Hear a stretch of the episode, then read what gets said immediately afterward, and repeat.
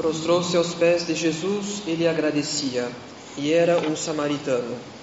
Ave Maria, cheia de graça, o Senhor é convosco, bendita sois vós entre as mulheres, e bendito é o fruto do vosso ventre, Jesus. Santa Maria, Mãe de Deus, rogai por nós, pecadores, agora e na hora de nossa morte.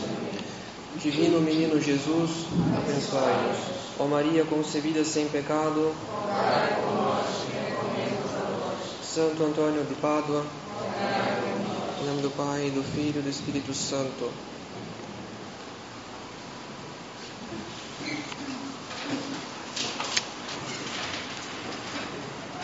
Caros fiéis, o Catecismo nos ensina que um dos fins da Santa Missa é a ação de graças.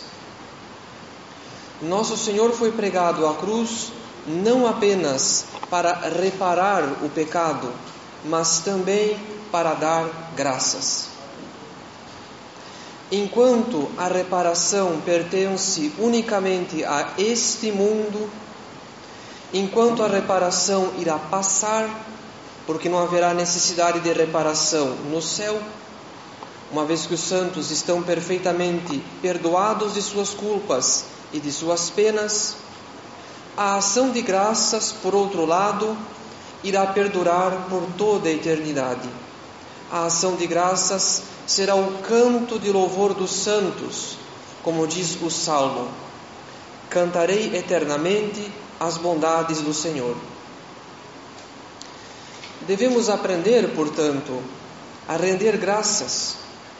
Devemos começar na terra o que praticaremos por toda a eternidade, como disse Santa Teresinha ao escrever a história da sua alma. E por este motivo, não podemos ignorar o quanto esse evangelho da cura dos dez leprosos tem a nos ensinar sobre a ação de graças.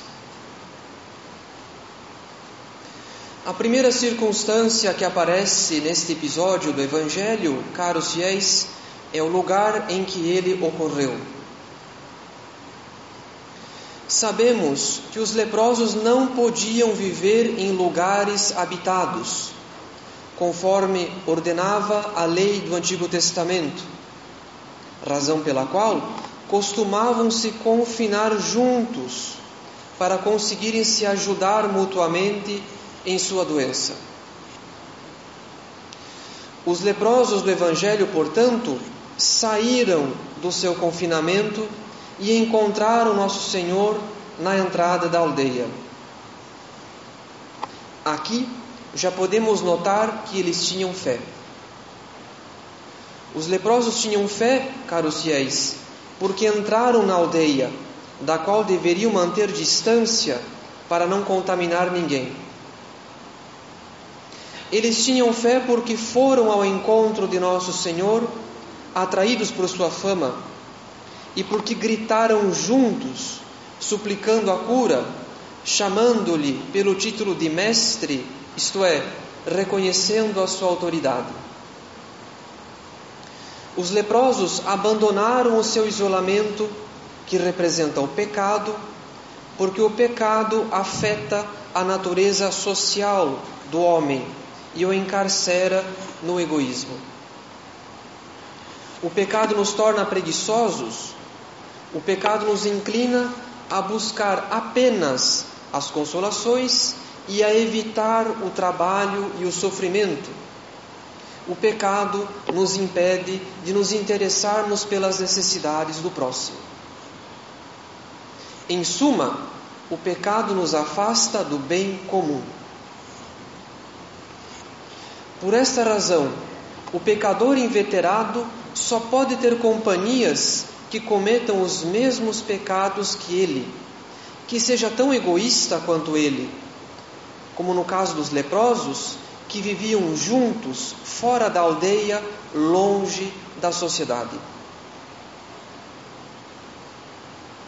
E como os leprosos queriam ser curados e tinham fé, nosso Senhor lhes ordenou que se apresentassem aos sacerdotes.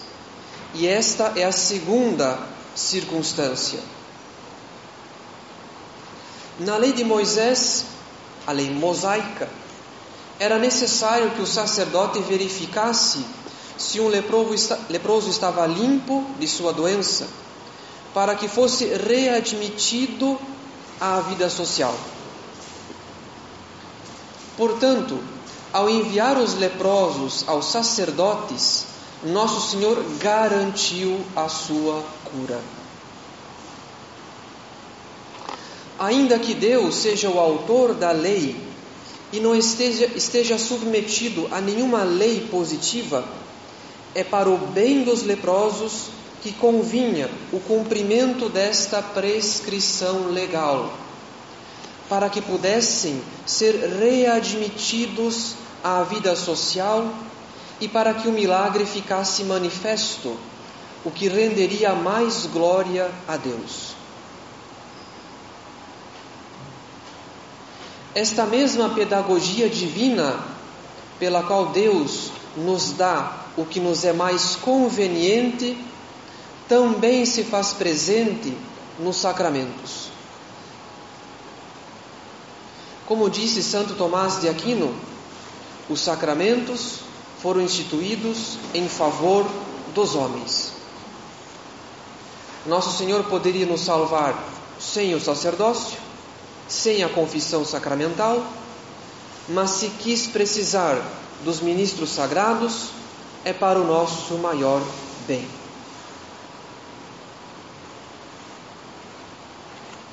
A terceira e mais importante circunstância do Evangelho, caros fiéis, é a atitude dos leprosos enquanto se dirigiam aos sacerdotes. Os leprosos ficaram curados enquanto andavam, ou seja, eles não apenas chamaram o Cristo de Mestre, como o obedeceram, e isto antes mesmo de verem a cura.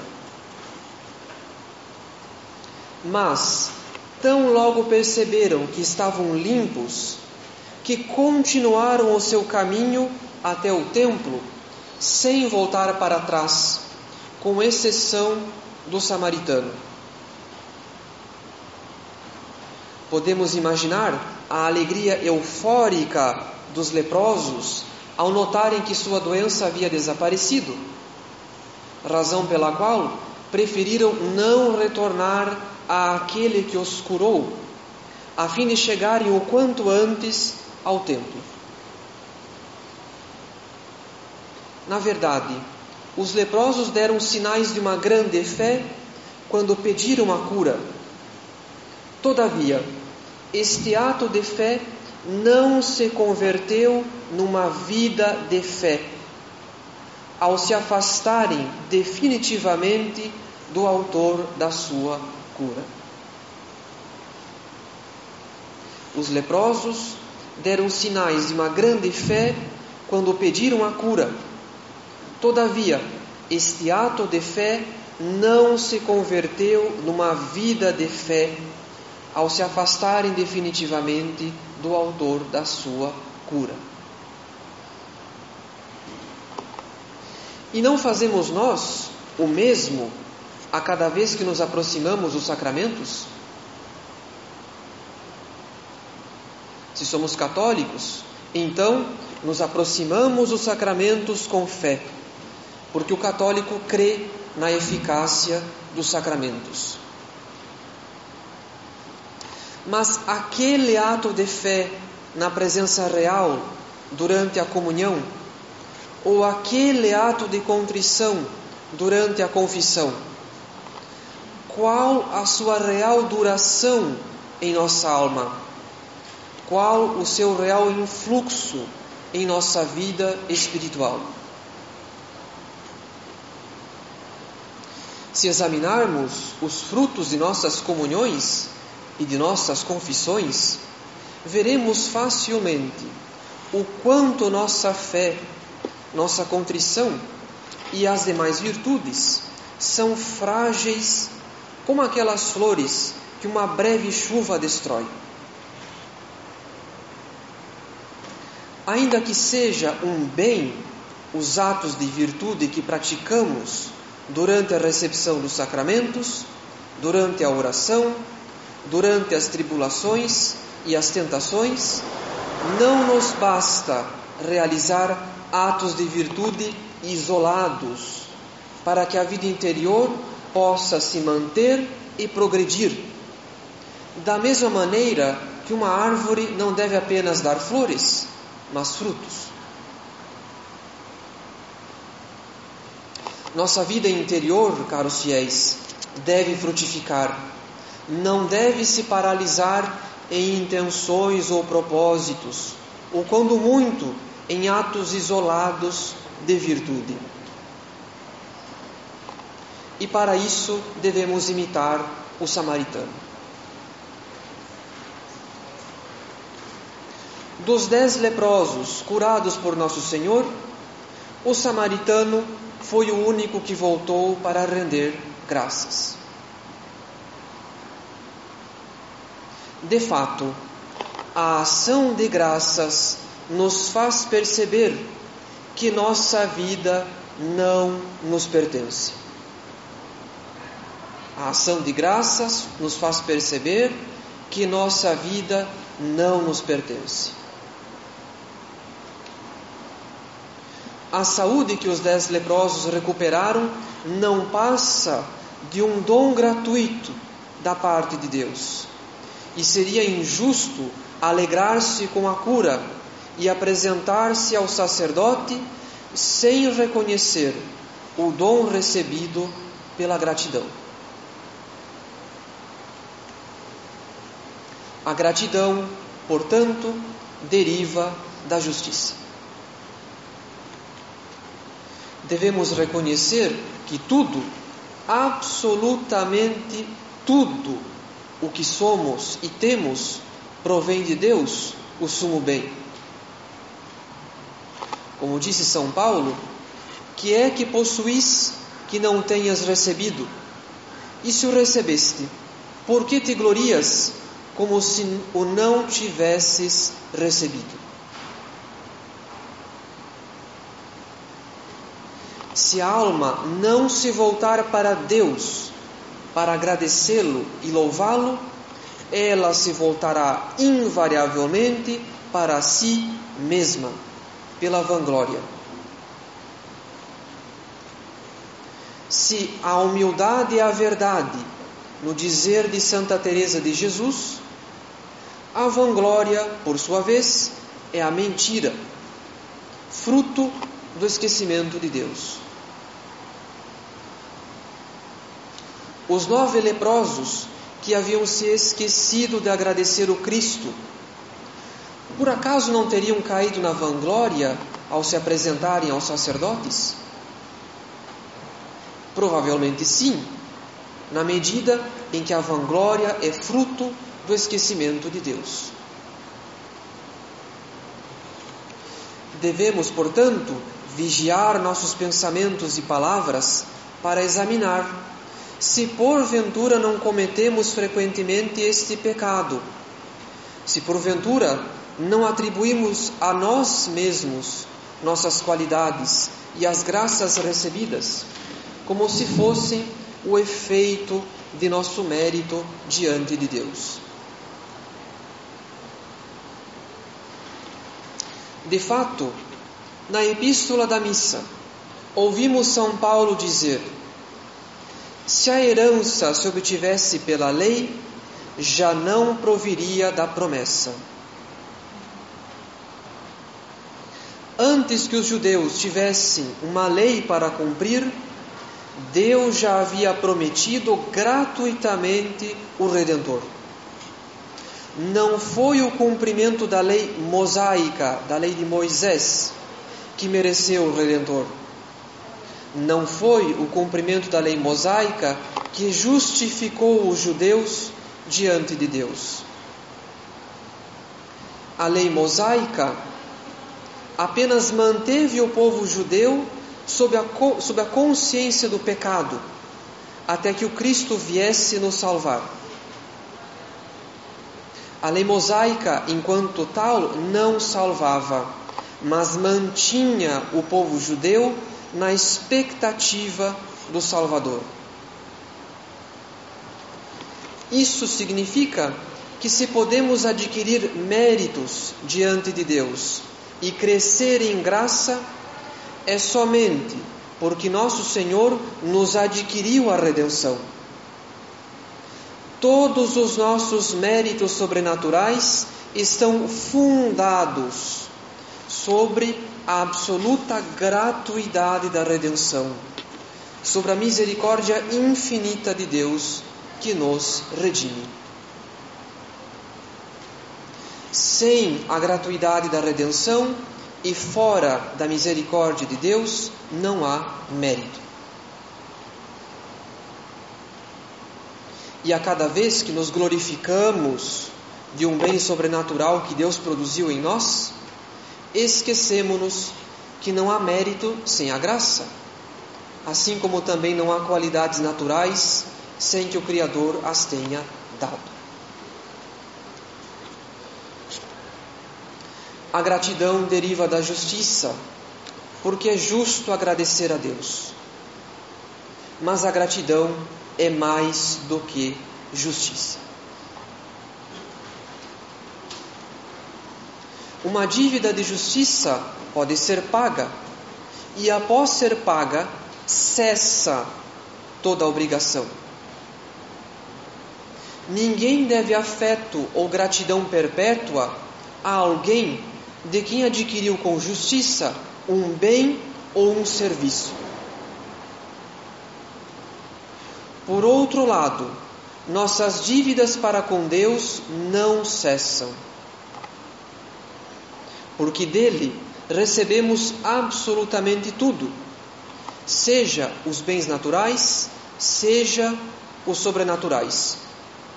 E porque tudo o que ele nos dá tem por finalidade a nossa união com ele na luz da glória.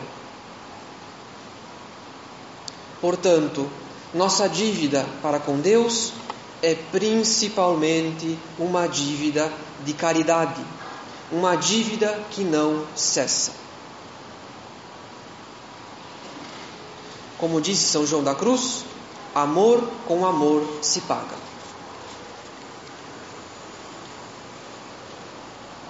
Em nossa dívida para com Deus, caros fiéis, devemos considerar muito mais o amor com o qual Ele nos ama do que os bens que nos dá em nossa dívida para com Deus, devemos considerar muito mais o amor com o qual Ele nos ama do que os bens que nos dá. Tudo o que Ele nos dá são efeitos do seu desejo ardentíssimo de nos dar o céu, de nos dar o seu coração, de fusionar o nosso coração com o dele, como o ferro que se torna incandescente quando lançado no fogo. A atitude natural de alguém que recebe algum dom é de procurar conhecer quem lhe deu e por que lhe deu. Se compreendemos que tudo, absolutamente tudo o que temos é dom de Deus, teremos um grande desejo de conhecê-lo e amá-lo. Esta foi a atitude do leproso samaritano que voltou para o autor da sua cura e o adorou.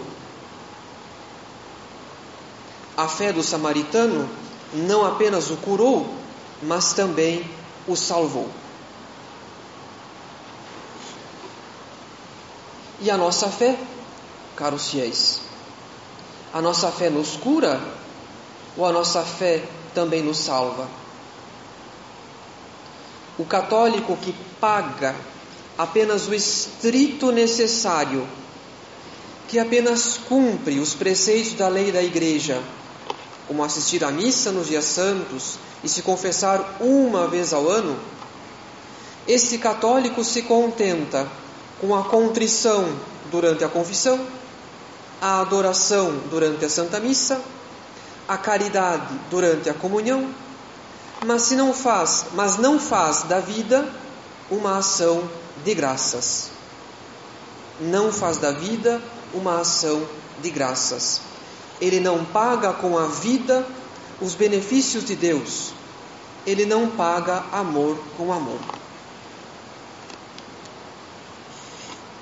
Ao invés de ele se considerar um mendigo diante de Deus, de quem ele depende perpetuamente, ele faz de Deus um mendigo, para quem oferece as sobras da sua vida. Caros fiéis, será que não oferecemos a Deus as sobras daquilo que nosso Senhor nos dá tão generosamente? Afinal, oferecemos as sobras quando não fazemos questão de chegar mais cedo à missa, a fim de nos prepararmos devidamente ao santo sacrifício. Oferecemos as sobras quando nos apressamos em partir assim que a missa se conclui. Oferecemos as sobras quando atrasamos consideravelmente a nossa confissão, quando não fazemos um exame diligente de consciência, quando não cumprimos com prontidão a nossa penitência. Oferecemos as sobras quando temos tempo para navegar irresponsavelmente na internet, mas não somos capazes de rezar sequer o terço do rosário diariamente. Oferecemos as sobras quando a nossa ajuda material à igreja não é proporcional às riquezas que nosso Senhor nos dá. E Deus sabe quantas sobras lhe oferecemos ao longo do dia e da semana. Caros fiéis, não façamos de nosso Senhor um mendigo a quem damos apenas as sobras. Não façamos alguns atos de gratidão diante de bens ou de graças recebidas. Façamos da nossa vida uma ação de graças. Ofereçamos a nossa vida em gratidão por tudo o que Ele nos deu.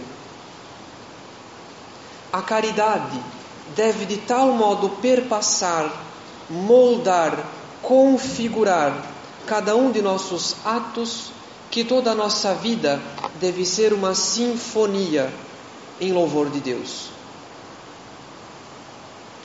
Santa Elizabeth da Trindade disse que não queria ser mais do que o louvor da glória de Deus. De fato, não temos outro fim senão o de sermos meros instrumentos da autoglorificação de Deus. Deus nos dá a graça e Ele quer nos dar a graça a ponto de não sermos mais do que instrumentos nas mãos do Espírito Santo instrumentos de um louvor incessante e perfeito. Deus nos dá a graça e Ele quer nos dar a graça a ponto de não sermos mais do que instrumentos nas mãos do Espírito Santo, instrumentos de um louvor incessante e perfeito. Para tanto, devemos pedir a graça de não sermos mais mesquinhos na vida espiritual. Devemos lutar contra esta pequenez de coração que nos move a dar apenas o estrito necessário. Devemos nos ver como mendigos diante de Deus, ao invés de fazer de Deus um mendigo a quem se dá as sobras e se reserva o melhor para si. Não podemos nos reservar nada, nem o tempo, nem o dinheiro, nem as qualidades e sequer o sentido da vida. Não temos outro fim senão a união com Deus. E tudo o que fazemos deve se ordenar a este fim, a união com Deus. Peçamos a nosso Senhor, nosso divino médico, que durante esta Santa Missa Ele nos cure dessa lepra espiritual, pela qual nós queremos sempre guardar o melhor para si. Pois quem guarda a própria vida para si, permanecerá para sempre leproso diante de Deus. Louvado seja nosso Senhor Jesus Cristo